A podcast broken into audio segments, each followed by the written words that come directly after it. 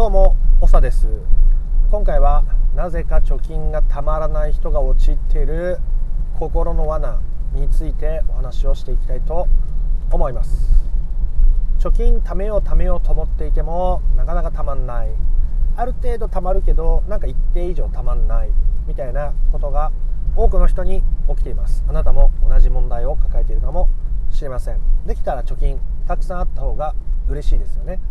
その方が安心できたりとか自分の好きなことにお金を使えたりとか自分の理想の人生を生きやすくなると思います。でもなぜかそれがたまらないメカニズムがあると。今回はそこの心のメカニズムについて話をして自由にお金を貯められるようにお金のことで悩まずに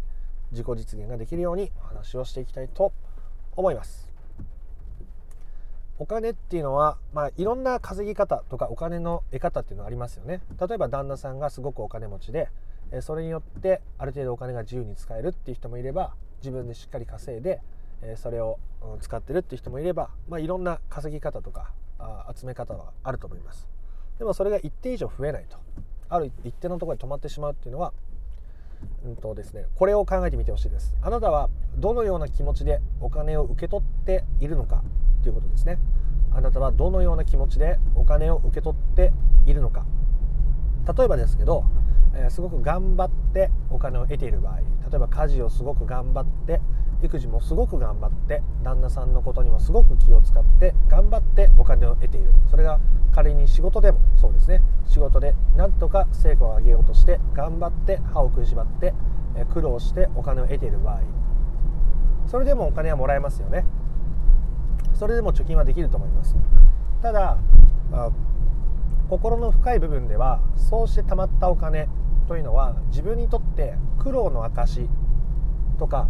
辛い思いの象徴になってしまうわけです。つまり貯金残高を見たりとか自分の資産を見るっていう時にそれは辛いもの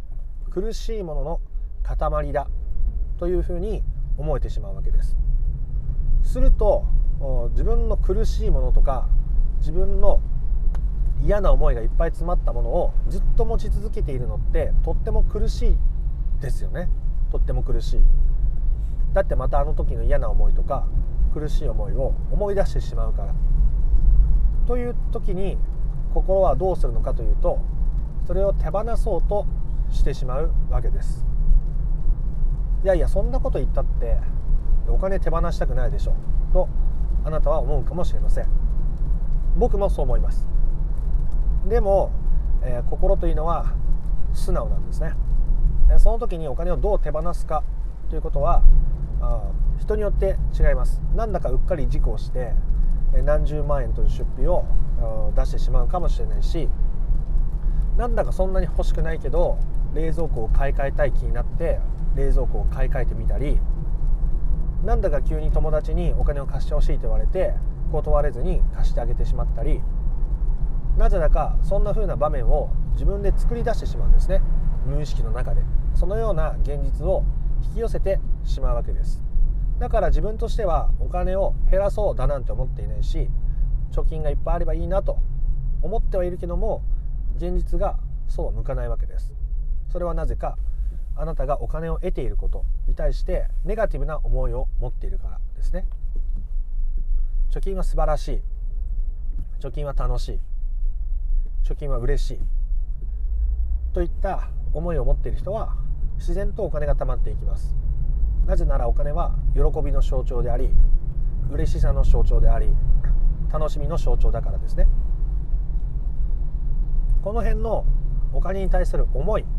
みたいなものがあなたの貯金残高を変えていたりするんですね。だからあお金を得る時に、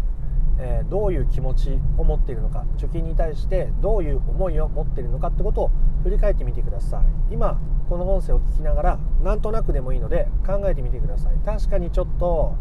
まあ、苦労して稼いでるって思ってるかなとか、まあ、楽しい気はするけどでもあんまりなんか楽しみすぎてる自分に罪悪感感じてるところあるかなとかですね。そういう思いが見つかると思います。で、えそしたらですねそのままこの音声を聞きながら楽しみながらお金をもらってもいいんだよとか苦しみながらお金をもらってもいいんだよっていうふうに自分に許可を出してあげてみてください。なんとなく声に出して自分に語りかけるようにしてみてください。そうするだけでも自分の心というのは書き換わっていきます。お金イコール貯金イコールお金をもらうイコール楽しい嬉しい心地いいみたいな状態にだんだんとなっていきます。もちろん今1回唱えただけで全てが変わるわけじゃないですけどなんとなく貯金残高を見た時にそういうふうに声に出してみること。そういうことを続けていくとだんだんと潜在意識が変わっていってお金イコール楽しい嬉しい心地いい。お金もらうイコール嬉しい楽しい心地いいみたいに書き換わっていくととても素敵なお金との関係が築いていけるようになって無意識の中でそれを減らそうと苦しいから取り除こうという力が働かなくなっていきます是非ですねお金に対してポジティブな気持ちを持つことそしてネガティブな気持ちを否定しないことによってお金とフラットに心地よく貯金をたくさん貯めて自分の理想の人生を生きて、えー、幸せなライフスタイルを獲得してみてください。ということで今回の配信はここまで、えー、この配信チャンネルではこうしたお金のこととか人間関係のこと自己実現に必要なことを日々ドライブをしながら収録をしております。興味のある方は配信の登録をしておいてください。そして配信チャンネルの説明欄から公式 LINE への登録が無料でできるようになっております。そこでは自分の人生を軽やかに実現するための3種の神器をプレゼントしておりますので今のうちに登録をしてみてください。ということでまた別の配信でもお会いしましょう。ありがとうございました。失礼します。おさでした。